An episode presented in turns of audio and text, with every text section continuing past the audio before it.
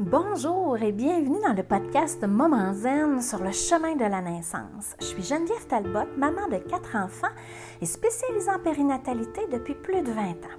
Dans ce podcast, tu trouveras bien sûr des informations sur la grossesse et l'accouchement, mais aussi des enseignements de pleine conscience qui vont transformer ta vie et t'aider à développer sans cesse une meilleure version de toi-même à travers la maternité.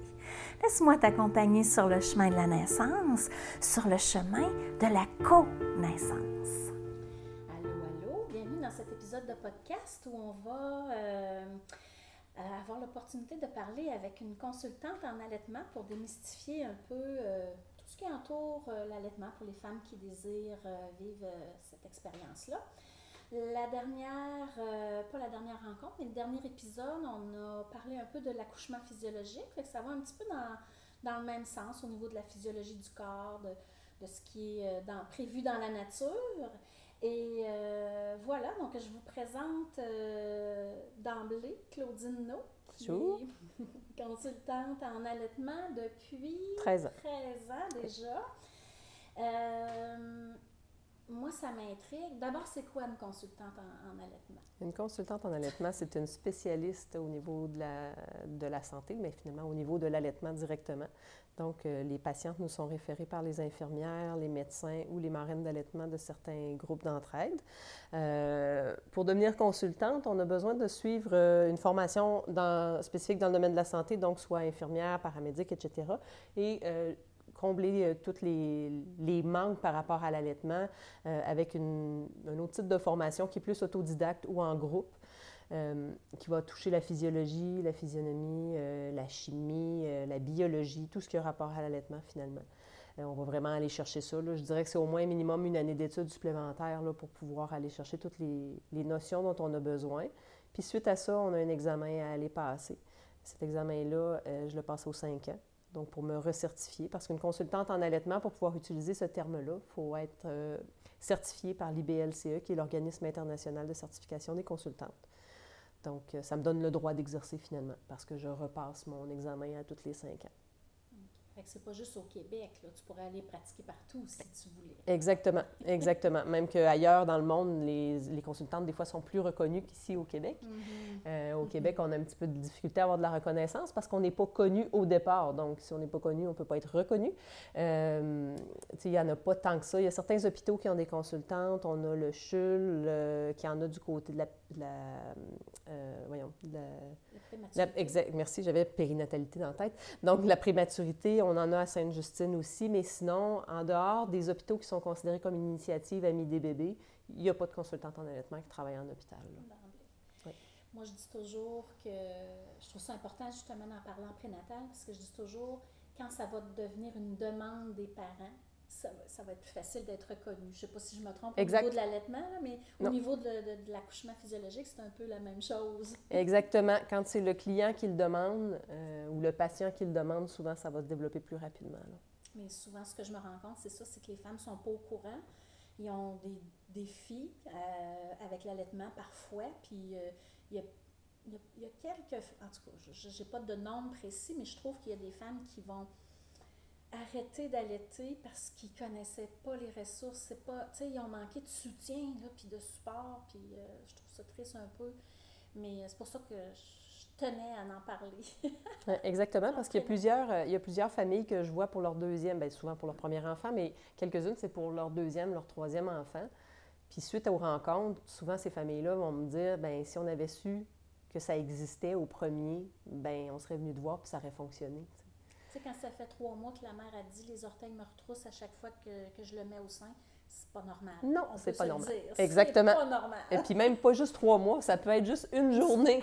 une seule journée, c'est pas normal. Il y en a celles qui, qui, sont, qui veulent vraiment persister. Ouais. C'est pas normal d'avoir de la douleur, non. je pense. Hein, Aucunement. Aucunement. La douleur, là, ça devrait être le premier signal là, que, que, les parents là, euh, euh, finalement. Dès qu'il y a de la douleur, c'est parce qu'il y a quelque chose qui se passe au niveau de l'allaitement qui n'est pas correct.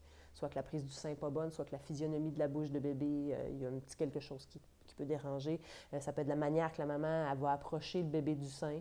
Euh, la bouche pas suffisamment grande ouverte, etc.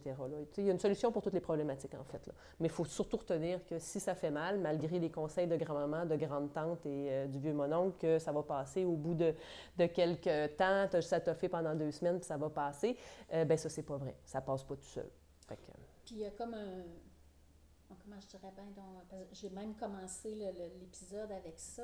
on dit que c'est naturel, c'est physiologique. Mais c'est aussi comme apprendre à faire du vélo, ben, il y a des fois qu'on s'est planté. Je veux dire, il faut, se donner le temps d'apprendre. C'est quand même une nouvelle compétence, autant pour bébé que pour maman. Exactement. C'est bon de le spécifier parce que bébé a l'habitude de téter son pouce, euh, de, de téter son cordon ombilical dans le, dans le ventre. Par contre, est-ce qu'il tète de la bonne façon?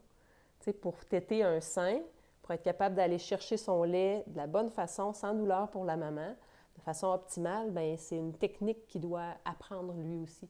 Fait que déjà, quand tu viens d'accoucher, ben là, tu apprends à être une maman. Il faut que tu apprennes aussi à allaiter en plus. Fait que, tu sais, donnez-vous une chance.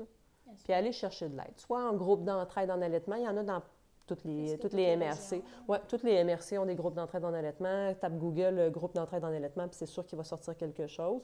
Euh, puis c'est pas tous les groupes d'entraide qui ont une consultante, par contre, mais les filles qui sont là comme bénévoles, comme marraines d'allaitement, ils ont une formation de base aussi pour pouvoir donner euh, les, meilleurs conseils possibles pour faire les, mises au sein, puis les meilleurs conseils aussi sur la gestion de l'allaitement au quotidien, euh, les émotions qui peuvent, euh, qui peuvent arriver avec ça, mm-hmm. le désespoir ou le, merveilleux de tout ça, exactement, qu'on a. Donc, ça fait quelqu'un avec qui partager, fait que c'est super important. Puis au besoin, bien, il réfère à la consultante les palettes de couleurs, d'émotions sont, sont, sont, toutes bonnes, hein, dans le fond, sont, sont toutes possibles. Oh oui! puis, honnêtement, on peut avouer qu'on ne sait pas d'avance ça va être laquelle couleur qu'on va avoir. Exactement. Puis même si c'est un deuxième bébé, puis que le premier, le premier bébé, l'allaitement a super bien été, le deuxième, ça peut être un désastre au départ, euh, qui se règle avec quelques petits trucs, mais peut-être qu'on les a pas, ces trucs-là, même si on a allaité pendant un an, deux ans notre bébé précédent, parce que c'est un nouveau bébé, c'est un nouvel allaitement. Donc, il faut se donner une chance. Mm.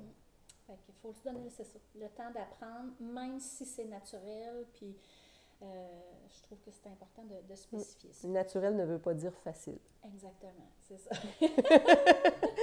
exact. Qui t'a incité à devenir euh, consultante?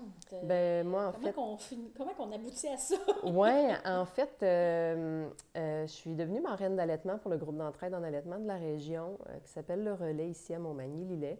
Euh, quand ma plus vieille avait six mois.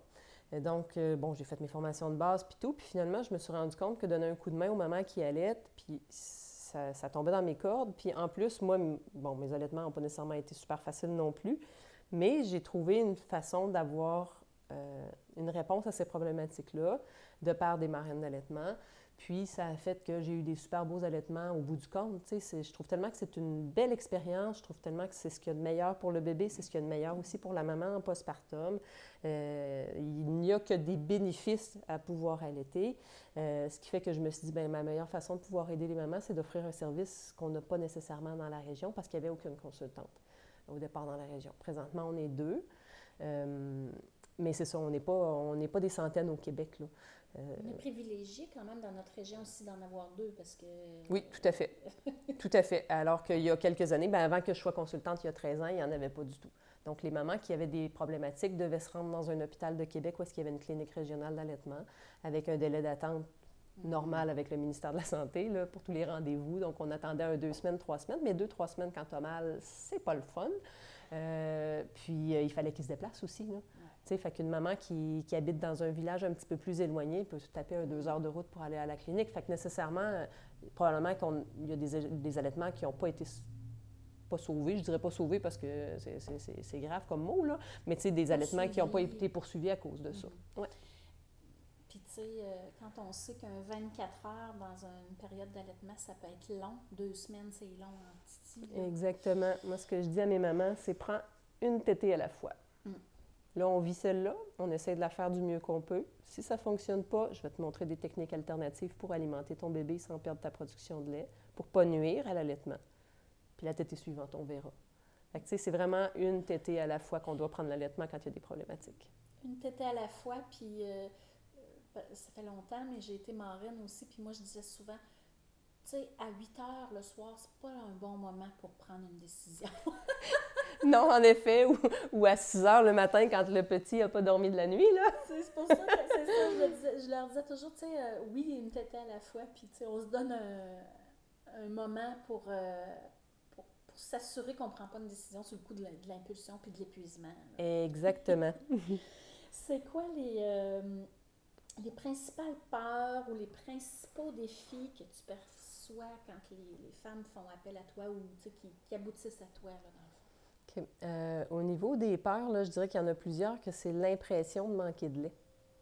Euh, tu bébé, euh, bébé demande à boire souvent ou semble insatisfait, ou, mais finalement, il n'y a rien de tout ça. Tu une fois que moi, je suis en mesure d'objectiver une tétée, de, de m'assurer que la prise de poids de bébé est belle, en tout cas, de, de, tout faire la consultation, finalement, je me rends compte que non, tu manques pas de lait. C'est un, c'est le, le la façon, une perception, oui, parce que c'est la façon d'agir d'un bébé de cet âge-là. Mais quand on est à notre premier bébé, puis que tout ce qu'on entend, parce qu'il y a encore des, des, vieilles mentalités de laisse-le pleurer, il va se faire les poumons, euh, etc., puis que toi, ça ne te rejoint pas nécessairement, puis tu as envie que ton bébé cesse de pleurer, que la façon de le faire cesser de pleurer, c'est de le mettre au sein, tu peux te dire, bien, il pleure tellement ça doit être parce qu'il a faim. Je vais le remettre au sein encore une autre fois. Je vais le remettre au sein. Je vais le... fait la faim a le dos large. Ah oui, la faim a vraiment le dos large, ce qui fait que les mamans ont l'impression qu'il manque de lait. Mais souvent, en tout cas, la majorité du temps, c'est seulement qu'une perception. Donc, c'est le, le, le, pattern d'agissement d'un bébé de cet âge-là. Mm-hmm. mm. Puis, tu sais, euh, il s'agit d'avoir quelqu'un dans, ton dans ton entourage qui dit euh, ben moi, le mien, il boit 20 onces par jour. Je donne un chiffre, là, ouais. je ne sais pas par cœur, là, les chiffres sais, là, là, toi, l'allaitement, c'est comme le néant, tu n'as absolument aucune idée. On n'a aucune idée. Puis ça va chercher un peu le, laisser aller le contrôle. Hein, tu sais, ça va chercher beaucoup l'intuition, observer son bébé. As-tu l'air rassasié? Dors-tu dors bien? C'est un peu euh, aléatoire. oui, en effet. Les premières semaines, du moins. À l'été ou non. Mais tu sais, quand ils ont l'air comme, euh, tu sais, repus avec la petite goutte de lait, moi, j'aimais ça. C'est comme, ah, mon Dieu, OK, c'est sûr que ils ont plus faim dans ce temps-là, mais ça prend un certain temps, ça aussi, à apprendre. Oui, exact. Ça aussi, c'est une des inquiétudes souvent des mamans. Comment je vais faire pour savoir qu'il y a suffisamment bu? Bien, comme tu le disais, il faut se fier à l'intuition, il faut se fier aux signes qu'on voit euh, chez le bébé. Donc, un bébé qui dort bien, pas trop, qui a des belles périodes d'éveil, qui tête activement. On l'entend avaler quand il boit, parce que des fois, il peut être au sein pendant une heure de temps, puis il n'y a presque pratiquement rien à avaler si la prise du sein n'est pas bonne. Mm-hmm. Tu n'as pas de douleur pendant l'allaitement, tu l'entends avaler il remplit ses couches. Très bon point. Oui, puis on change les pyjamas. Doit ressortir. Exact. Puis on, on, change ses pyjamas à toutes les semaines parce qu'ils sont rendus trop petits. Fait que ça donne déjà un bon indicatif. Mm -hmm. Euh, au niveau que le bébé est bien nourri. Là. Mais il y a quand même des barèmes de base, justement, l'absence de douleur, le fait de l'entendre avaler, puis euh, le nombre de tétés par jour. Là. Si on a quatre tétés par jour, probablement qu'à l'autre bout, il va en manquer un peu. Là, mm-hmm. Parce qu'on vise, là, dans les six premières semaines, ou six à huit premières semaines, on vise entre 8 et 12 tétés par jour, en comptant les tétés dites groupées en soirée, souvent à l'heure du souper. C'est juste au moment où est-ce que le souper est prêt. Le 4 à 7, le 4 à 8. Là, Exactement. Le souper est prêt, bébé demande à boire, donc on installe bébé, on le redépose tout de suite après, il redemande encore à boire, on lui redonne notre sein. Ça, c'est des, des tétés groupés, c'est tout à fait normal d'avoir euh, dans les premières semaines. Ça, c'est tellement important d'en parler parce que les filles ne comprennent pas ce qui se passe. C'est comme, je suis pas capable de souper, puis là, il pleure tout le temps, puis là, on, on, on ça revient encore à l'impression de manquer de lait. Ben oui. Parce que à, à cette période-là de la journée, on est plus fatigué. On a l'impression que nos seins sont comme plus, euh, plus vides. Vide, hein? Tout à fait, plus ça. vide. Fait que ça fait juste partie du fonctionnement normal de, de, des premières semaines. Exactement. Euh, Exactement. Mais tout ça, c'est pas nécessairement une consultante qui peut le dire aux mamans. Ça peut être juste une marraine d'allaitement. Mm -hmm. Tu sais, si dans la rencontre prénatale ou pendant la grossesse, les mamans prennent la peine de contacter le groupe d'entraide en allaitement, dire j'aimerais avoir une marraine d'allaitement, les premiers contacts sont faits. C'est le genre de discussion qu'elles vont avoir ensemble sur la gestion quotidienne de l'allaitement. Comment ça se passe dans la vraie vie? quand on allait. Parce que bien beau de regarder des livres là, euh, ou de voir les autres mamans avec leur bébé de six mois, ça se passe pas comme ça quand ils ont accouché. Là. Mais non, non, non. Mais c'est ça. Tandis que la marraine, elle, elle est formée pour ça. Elle a de l'expérience d'allaitement pour pouvoir dire voici comment ça va se passer dans la journée, voici ce que tu risques de ressentir comme émotion qui va aller avec. Mm. Puis s'il y a quoi que ce soit, tu me rappelleras. Moi, je les vois dans des cas de grosses problématiques. Mm -hmm. bonne, bonne idée, là, parce que la marraine, c'est la porte d'entrée. En fait. Ça peut être aussi l'infirmière. Des fois, il y a des femmes qui. euh, l'infirmière qui vient à domicile, euh, des fois, on a un bon lien. euh, on- tout est bon. Oui. Il faut juste aller chercher, se faire valider. Puis, des fois, des fois avoir deux opinions, assez souvent, euh, en tout cas, des fois, ça se contredit, mais euh, moi, je ramène toujours aux filles.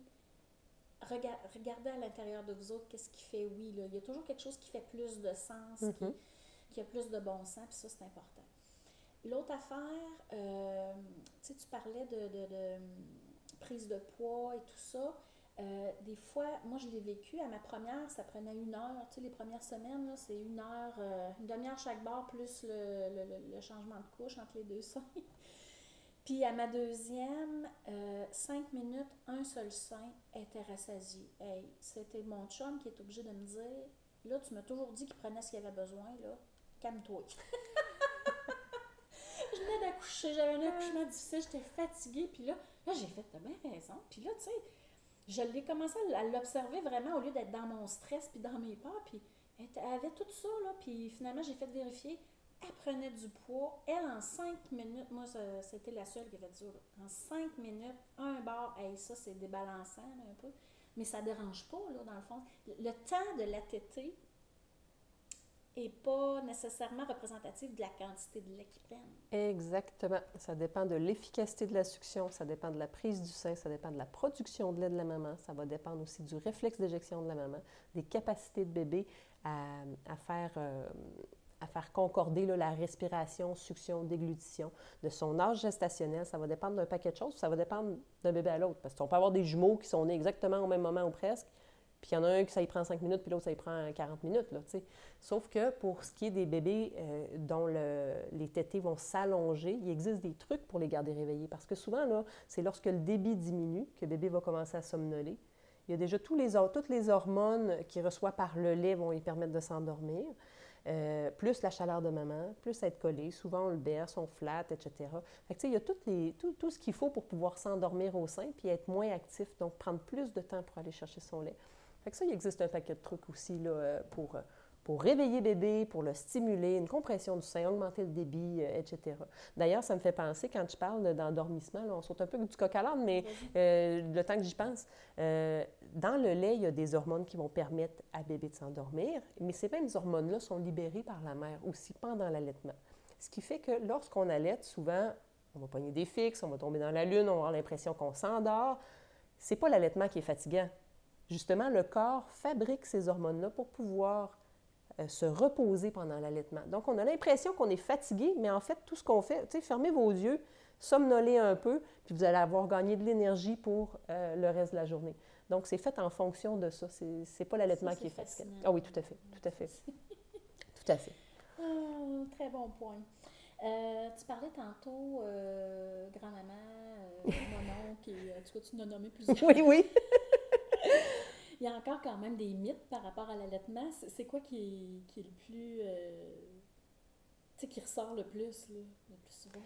Euh, souvent, bon, ben, euh, il faut pas qu'on mange, exemple, du chou ou euh, manger des, des fèves au lard parce que ça va, ça va faire que le bébé ne voudra, pas prendre le sein ou aimera pas le lait ou va avoir des inconforts. Ça, ce que je réponds à mes patientes la plupart du temps quand elles me demandent est-ce que c'est vrai qu'il y a des aliments que je ne peux pas consommer? Ben, il y a le chocolat, mais à condition, de- tu sais, on peut en manger tant qu'on veut. Je ne penserais pas qu'on se rende à une livre de chocolat par jour. C'est là que ça commence à être problématique. Parce que c'est vrai, pour, pour, pour le, le transfert dans le lait, pour le bébé, il peut commencer à, à sentir des inconforts quand ça fait une livre qu'on mange. Ça commence à faire du chocolat. Euh, Ensuite de ça, le café, si on en a pris euh, dans la grossesse un, café ou deux cafés, ben, c'est la même chose pendant l'allaitement. Donc, il n'y a pas vraiment de problématique là-dessus. Puis pour ce qui est de l'alimentation, ce que je disais à mes patientes, c'est que quand on va en Amérique du Sud, leur alimentation principale, exemple aux, aux chiliennes ou, euh, aux péruviennes, ben ça va souvent être des légumineuses. Puis nous, on nous dit qu'on ne devrait pas en manger, mais ces mamans-là, s'il y a des mamans qui allaitent dans la vie, c'est bien des mamans d'Amérique du Sud. tu sais, Puis ils vont en manger, eux autres, là, euh, sans avoir d'effets secondaires chez leur bébé. Fait que, tu sais, c'est- ça, c'est un gros, gros mythe au niveau de l'alimentation. Tu sais, ça se peut-tu qu'on peut observer des fois, euh, tu sais, comme tu dis, le chou, on l'entend aussi. Oui. Ça se peut-tu qu'il y ait un bébé, un moment donné, qui réagisse un peu plus à ça, mais comment je dirais, il faut comme l'expérimenter. Ou si on passe, on part, on prend pour acquis que euh, on mange de tout, puis après ça, on s'ajustera si. Je sais ben oui, qu'on mange de tout. On mange de tout, certainement. S'il y a de quoi, c'est un avantage parce que le, lait, le, goût du lait va changer aussi en fonction de l'alimentation que nous, on a, comparativement aux préparations, que le goût est toujours la même chose. Mm-hmm. Fait qu'en ayant un goût de lait qui change, qui soit plus sucré, qui, qui, soit plus salé, qui ait un goût différent, mais ça prépare l'enfant à son alimentation euh, solide pour plus tard. Puis, euh, tu sais, souvent, là, quand on remarque qu'il s'est passé quelque chose euh, par rapport à notre alimentation, ben, par rapport à bébé, selon ce qu'on a mangé, Bien, souvent, c'est parce qu'on prend la peine de le remarquer, justement. Tu sais, moi, pendant mes, les, allaitements de mes quatre enfants, il n'y a pas une fois que je me suis dit Ah, il file pas, qu'est-ce que j'ai mangé à midi Ah oui, j'ai mangé ça, ça doit être ça. C'est sûr que si on essaye de faire un lien, on va toujours en faire un lien. Comprends. Donc, bébé, ça se peut que soit inconfortable cet après-midi-là, que tu aies mangé du chou, des oignons, une fiesta mexicaine, peu importe. Ça se peut que ce soit inconfortable, puis tu aurais mangé un bol de céréales, puis il aurait été inconfortable aussi. Mm-hmm. On ne le sait pas on ne peut pas le savoir. Si c'est répétitif, c'est autre chose. À ce moment-là, ça peut valoir la peine d'en parler. Si on se rend compte qu'il y a vraiment des grosses crises de pleurs à toutes les fois, exemple, qu'on se fait une raclette, bon, bien, OK, peut-être qu'il y a quelque chose là-dedans, mais ça, à ce moment-là, on peut en parler avec la marraine d'allaitement qui est aussi formée pour donner des indicatifs de base par rapport à ça. D'autres mythes? Euh, que la douleur va passer tout seul. ça va passer, c'est normal d'avoir des gerçures, c'est normal que ça saigne, ça va passer après, il faut que tes mamelons s'endurcissent. Euh, non, ça, gardez en tête que si ça fait mal, c'est pas normal, donc c'est vraiment ce que je répète toujours. Euh, puis, c'est ça. Je te dirais que c'est à peu près, euh, c'est à peu près ça. Oh, ou des fois, oui, de préparer les mamelons avant euh, la naissance. Donc, euh, ça, je l'entends moins, mais je l'entends encore un peu. Tu sais, prendre, mettons, une débarbouillette rugueuse, puis frotter sur les mamelons, là, tu sais, pour les endurcir, puis leur faire de la corde. Non. Mais c'est parce qu'il n'y a pas de corne qui se fait au niveau du mamelon s'il est bien positionné dans la bouche de bébé. Tu sais, il a aucun... S'il est bien positionné dans la bouche de bébé, ton mamelon, là, il n'y a aucun frottement qui se fait. Donc, il n'y a pas besoin d'avoir de cornes. je ne l'avais pas entendu. non, mais je l'ai entendu quelques fois, mais je l'entends moins souvent maintenant qu'il y, a dix ans. Là. Ouais, tout à fait.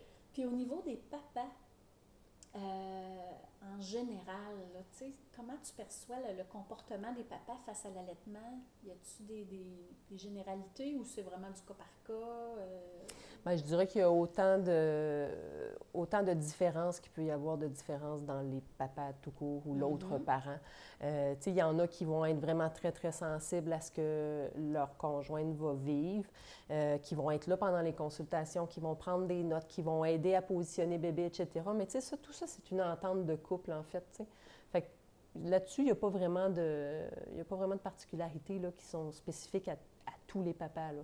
Euh, ça dépend de la personnalité de chacun puis de la personnalité du couple aussi, là, mm-hmm. en tant que couple. Mais une chose est sûre, c'est qu'avoir un autre parent aidant dans tout ça, qui soutient, euh, qui offre de téléphoner à, la marraine d'allaitement si la maman a fait juste pleurer puis que ça ne fonctionne pas.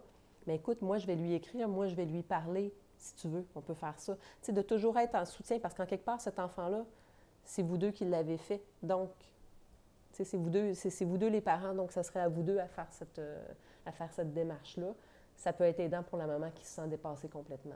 Mais chacun ses choses. Euh, moi, que le papa soit présent ou pas présent à la rencontre, j'aime ça quand ils sont là parce qu'ils prennent des notes, ils s'en souviennent plus. Parce que quand on vient d'accoucher, on dirait que notre, euh, notre mémoire est partie avec le placenta. Là. Euh, fait que, tu sais, c'est. C'est ça. Fait que c'est pratique quand il y a, que ce soit un autre parent ou que ce soit, des fois, il y en a qui amènent leur soeur, leur mère, tu sais, une amie ou quelqu'un pour se souvenir un peu plus. Oui. Puis, qu'est-ce que tu dirais à un papa? Parce que bizarrement, ben je dis bizarrement parce que ça, moi, mon chum, il n'a jamais dit ça, fait que je, je, pensais pas que ça se disait, mais ça se dit encore. Ben là, je peux pas faire grand-chose, ma blonde allait. Qu'est-ce que tu réponds à ça? Puis les filles, ils achètent ça, je trouve aussi un peu. Ah oui? Oui. OK. Ben je l'entends. Oui, oui, oui. Oui, assurément. Qu'est-ce que tu réponds à ça? Qu'est-ce que tu répondrais à ça? Et les besoins de base d'un bébé et les besoins complémentaires d'un bébé sont autrement plus grands que seulement que l'alimentation. Hein? On a le confort, on a le repos, on a l'amusement, on a... Euh, écoute, oui, la maman donne le lait, mais le papa peut faire les changements de couche, peut faire les roues, peut endormir le bébé, peut faire du porte-bébé, du pot à pot avec son enfant, peut aller prendre des marches avec, peut, peut participer à la vie familiale, que bébé soit allaité ou non. Parce qu'au final, tout ce que papa ferait de plus, c'est donner un biberon. Mais après ça, tout ce tout le reste, tout le reste est encore là. Puis là, on ne parle pas de tâches ménagères, puis de cuisine, puis de, lavage, etc. Ça, on laisse ça aux grand-mamans qui viennent donner un coup de main.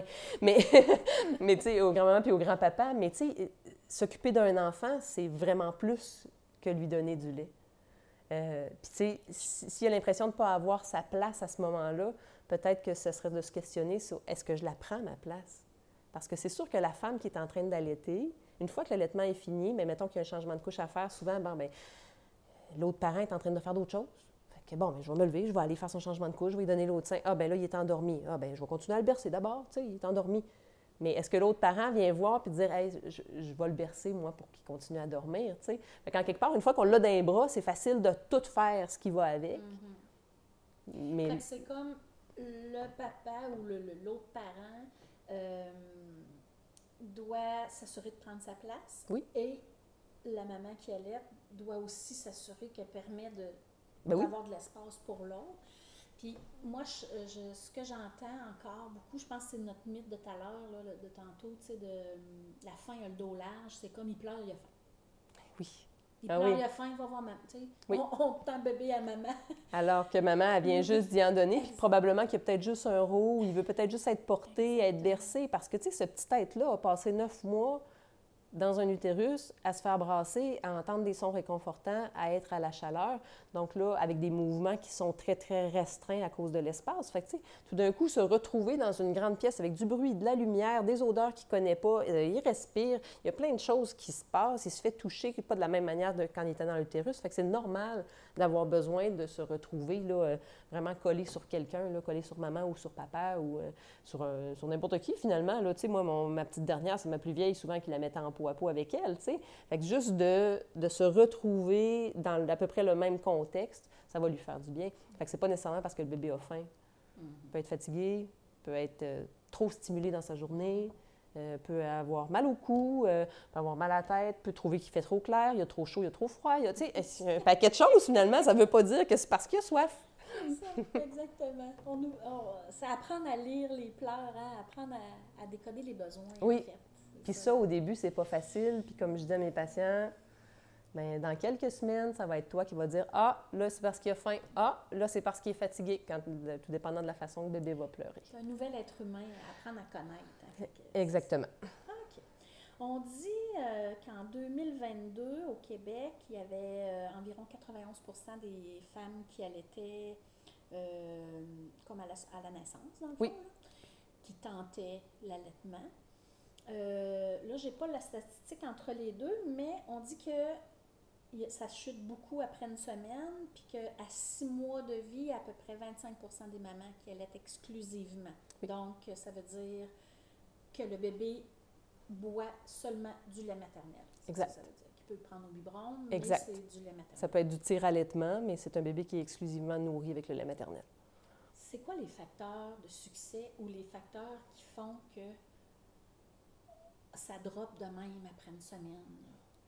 c'est peut-être pas dur à dire. Le lobbying des compagnies pharmaceutiques qui vendent des préparations commerciales pour euh, nourrissons, qui nous envoient par la poste un beau petit sac à dos avec euh, des préparations euh, prêtes à boire et des préparations en poudre sans qu'on les ait demandées parce qu'on s'est inscrit, exemple, dans le temps chez Team Maternité pour avoir un concours quelconque. Bien là, les données étaient vendues et on recevait ça. Donc, ce lobbying-là vient vraiment beaucoup nuire euh, à l'allaitement parce qu'on voit comme la porte de sortie, la, la, facilité. Ils utilisent le découragement des parents ou l'incertitude. Exact, la fatigue, l'incertitude. Euh, bon, ça, ça, c'est un dossier euh, qui est, je dirais, international là, au, niveau de, au niveau du code de commercialisation des substituts du lait maternel. C'est vraiment un code qui a été signé par plusieurs pays de l'Organisation mondiale, puis l'Organisation mondiale de la santé pour dire euh, ben, on, devrait, euh, on devrait restreindre un peu ces publicités-là. Ceci étant dit, je dirais que c'est le manque d'enseignement et le manque de soutien. Euh, comme je disais au départ, en prémisse, c'est que à toute problématique d'allaitement, il y a une solution. Il s'agit juste de trouver la personne qui va pouvoir donner un coup de main. Est-ce que c'est le médecin, l'infirmière? Est-ce que c'est la marraine d'allaitement? Est-ce que c'est le, conjoint-conjointe? Est-ce que c'est la consultante? Mais dès qu'il y a une petite problématique, c'est d'avoir du soutien et de croire en ses capacités, puis de croire qu'on donne le meilleur à notre bébé. Fait que, tu sais, tout ce qui fait que ça nuit, ben, c'est probablement ça, la pression sociale, euh, la grand-maman qui vient faire un tour, puis, ou qui dit « Je vais te le garder, moi, en fin de semaine. » Repose-toi, oui, mais c'est parce que la maman, si elle se repose, elle sait peut-être pas qu'il faut qu'elle tire son lait quand son bébé n'est pas là, si elle veut conserver sa production de lait. Tu sais, ça, c'est un manque d'enseignement. Ensuite de ça, la grand-maman, ou je dis la grand-maman parce que c'est facile, c'est souvent les grand-mamans qui viennent donner un coup de main, tu sais. Ça peut être n'importe qui. Donne-lui un biberon, là, tu vas voir, ça va passer, là. Bien plus simple. Oui, bien plus simple, mais pas nécessairement, tu sais. Fait que c'est tout ça. Fait qu'il faut comme s'entourer comment je dirais bien, l'idée, c'est pas de forcer les mamans à allaiter. Pas du tout. L'idée, c'est de, c'est pas de hum, convaincre l'entourage que des bienfaits de la Tu sais, des fois, on n'a pas l'énergie pour ça. Non, pas du tout.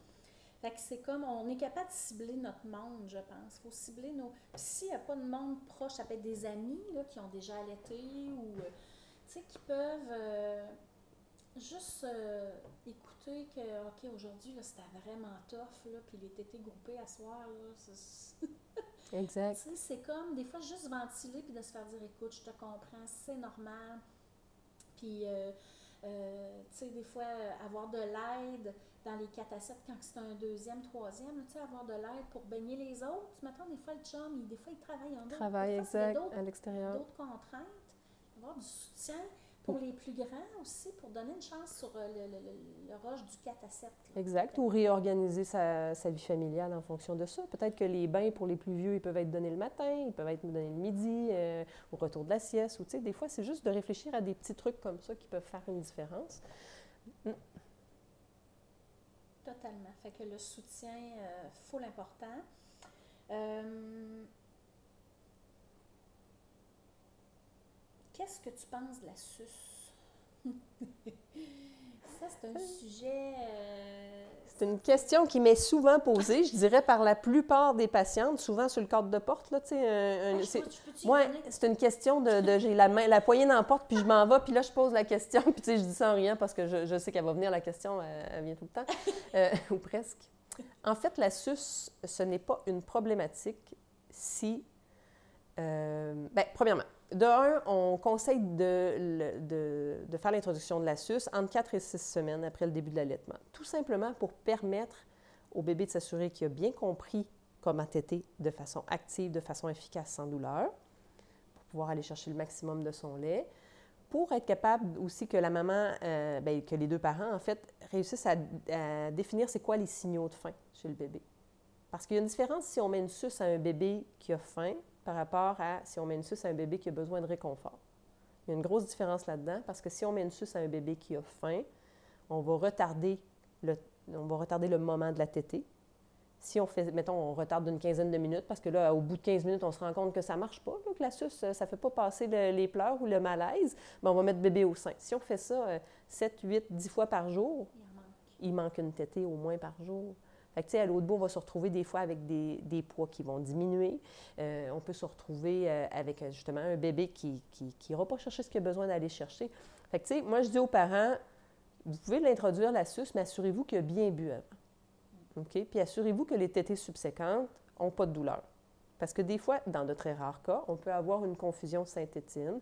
Donc, il va apprendre à téter la suce d'une façon différente parce qu'il n'a pas le choix. Il faut qu'il le fasse d'une façon différente. quand il va arriver pour reprendre le sein, il va le, prendre le sein comme il prend la suce. Donc là, il va y avoir de la douleur. Fait que, tu sais, soyez attentif à est-ce que je lui donne pour le calmer en attendant puis étirer le temps entre les tétés, puis euh, est-ce que j'ai de la douleur après? Si la réponse est non aux deux questions, pas de problème pour la suce. Très clair. Avoir un bébé en avant de moi, là, je saurais quoi faire. Oui, j'espère. Mais tu sais, j'aime ça parce que c'est pas noir ou blanc dans le sens que, tu sais, des fois, les filles se sentent coupables de dire hey, mais tu sais, j'ai donné à Sus, mais en même temps, hey, il dort. Tu sais, puis je veux Mhm. dire, ça, ça- mais je comprends le point qu'on ne veut pas perdre une tétée par jour, parce qu'au bout du compte, euh, ça paraît, mais je trouve que c'est bien nuancé. Mhm. J'adore. Parce que ça peut être une tétée, puis des fois deux tétées. Mais tu sais, quand tu es à huit tétées par jour, puis que tu en sautes deux à cause que bébé, il- et on le rendort tout le temps avec la suce, tout le temps, au lieu d'y donner à boire. Puis lui, ben il tète, ça il fait du bien, il somnole, puis il finit par se rendormir, même s'il a faim, il a peut-être pas encore une grosse faim. Mais tu sais, si on saute deux tétées sur huit, là, euh, commence à paraître sur le poids, là. Exactement.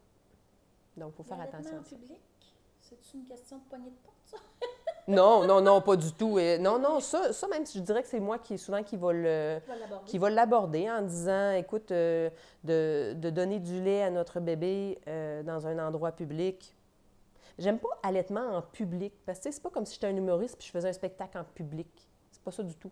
Dans c'est un endroit Dans- public, c'est ouais, ça. Il y, a- quand même une nuance à Ouais. voir là-dedans, parce que, tu sais, c'est pas comme si on faisait notre show. Exact. Moi, mon bébé, il a faim. Mon bébé est rendu à deux ans, il a faim. Je vais lui sortir une poignée de Cheerios, je vais lui donner ça pendant qu'on va magasiner. Y a-tu quelqu'un qui va me regarder de travers? Non.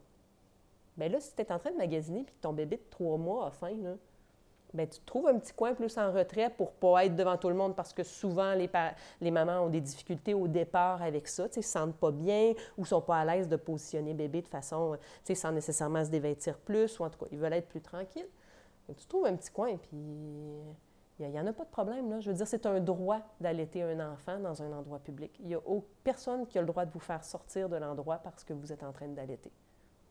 Ça, c'est bon à savoir parce que ça arrive, c'est encore arrivé, je pense, l'année passée ou il y a deux ans, dans la région de Montréal, qu'il y a agent de sécurité qui est venu voir euh, une maman pour dire euh, OK, vous n'avez pas le droit de faire ça ici. Je ne suis pas en train de faire un striptease, je suis en train de donner du lait à mon bébé. Donc, soyez, euh, soyez confiante, puis il n'y en a pas de problème. C'est vraiment pas. euh, pour moi, c'est pas une problématique. Puis, si Faut vous y vo- aller comme, comme on, comme on le le sent. sent, aussi. exact, c'est pas une obligation non plus. Puis dans tous les centres commerciaux, il existe des, euh, des salles d'allaitement, donc on peut s'y rendre de façon plus, fa- plus tranquille. Mais pour l'amour, allez pas allaiter dans la salle de bain. Là. Moi, si quelqu'un me demande d'aller allaiter dans la salle de bain, je vais lui dire d'aller chercher son lunch du dîner puis de venir manger avec moi. oui, oui, c'est, exactement ça.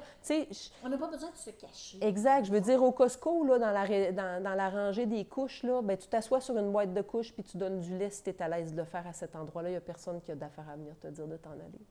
Il n'y a rien de plus naturel que ça. Mm.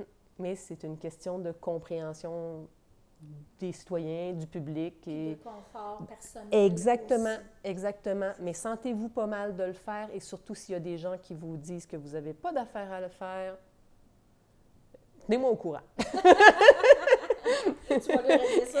Exactement. tu sais, il n'y a personne qui va venir te voir si tu donnes un biberon de ton lait.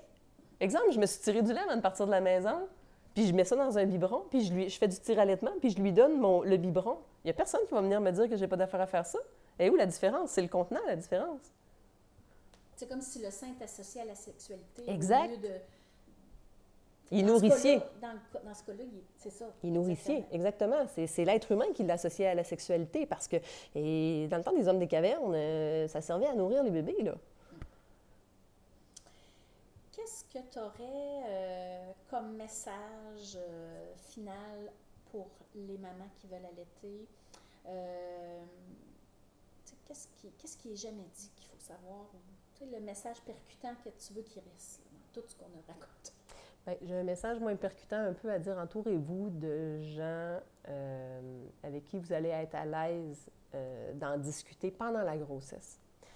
Euh, de discuter d'allaitement, comment on voit ça, de, de- de- d'aller participer à des ateliers, des groupes d'entraide en allaitement, même en- pendant la grossesse, même si bébé n'est pas né encore, on peut aller au, au latte matinaux, euh, à toutes les activités qu'ils font.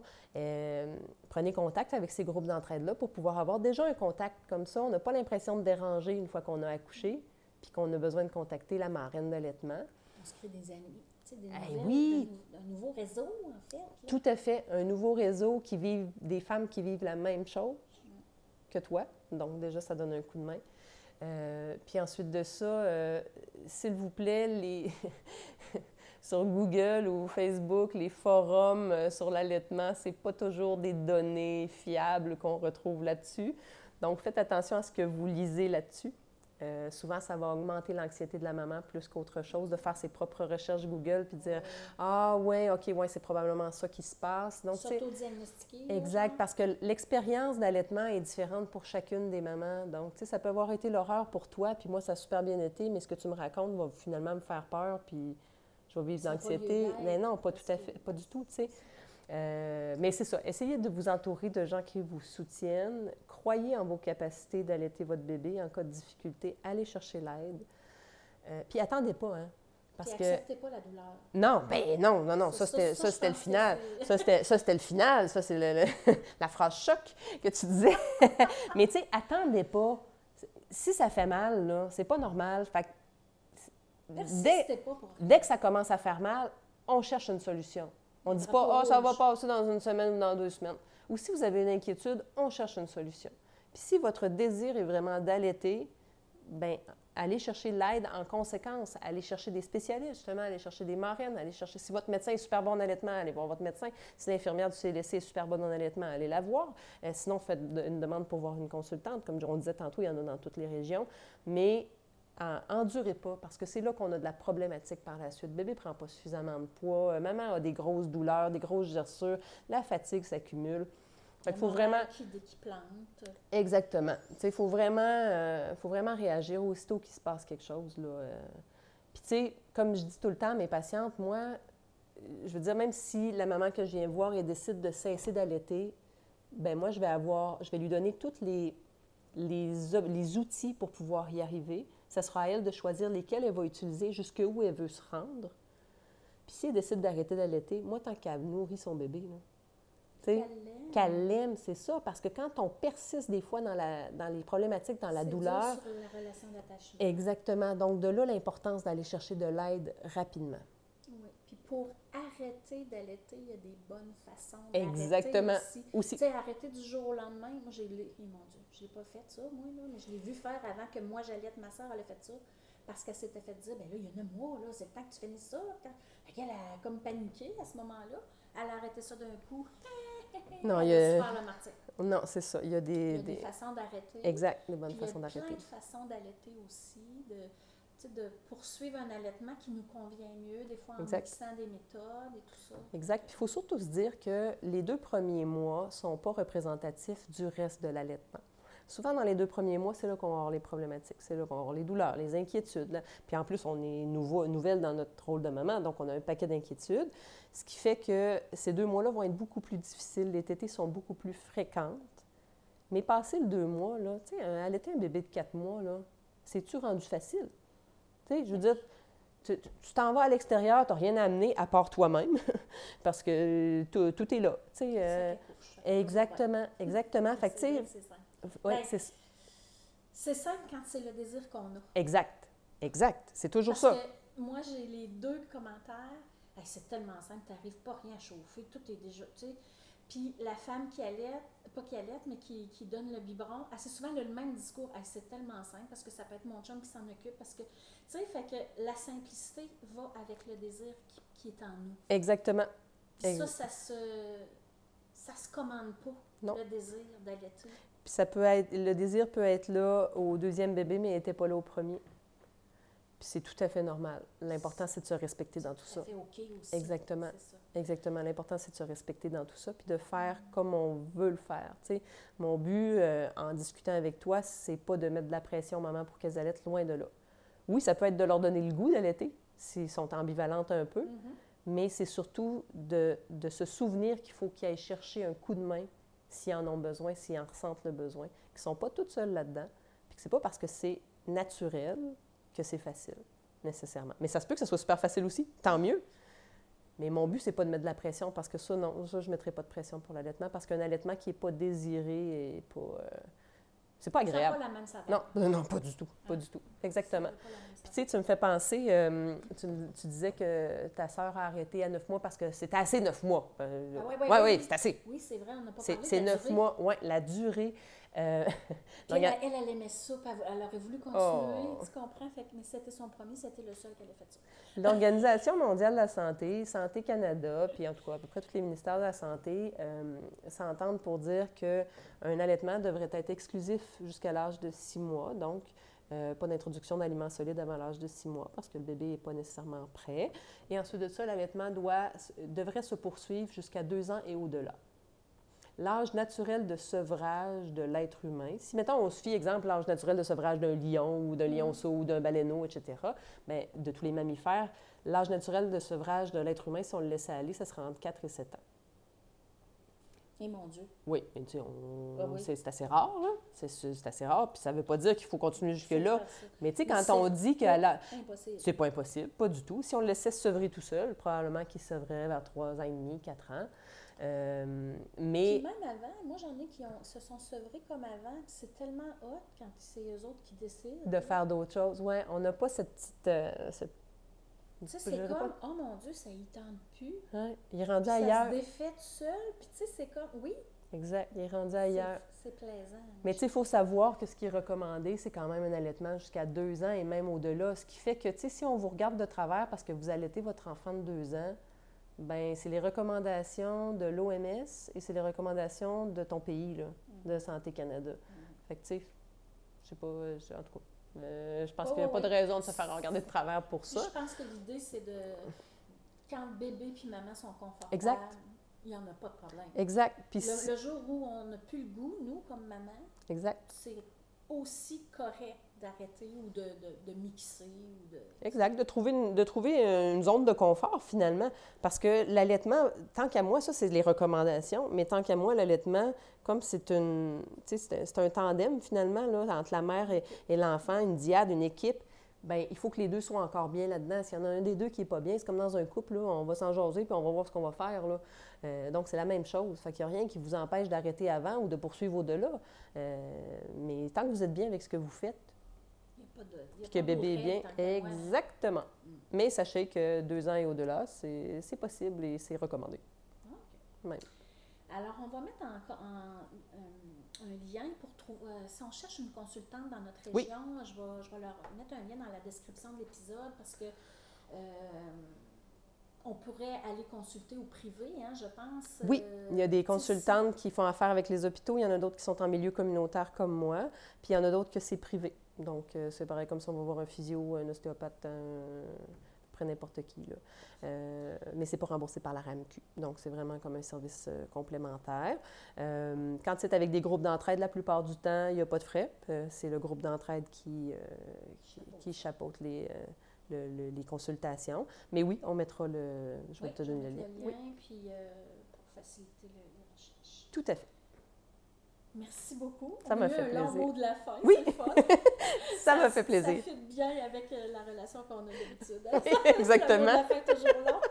Exactement. Fait J'espère que ça a démystifié un peu euh, euh, votre regard, peut-être clarifier votre regard par rapport à l'allaitement. Euh, comme euh, Claudine elle disait, euh, peut-être avoir donné le goût d'allaiter ou de, de rendre ça plus simple, tout simplement. Et euh, prochain épisode, ce sera une méditation. On part dans une autre direction, une méditation pour gagner en confiance en sa capacité, gagner en confiance en son corps, qui a tout ce qu'il faut pour donner naissance. Alors voilà, je te dis à bientôt. Bye bye. Merci Claudine. Ça fait plaisir.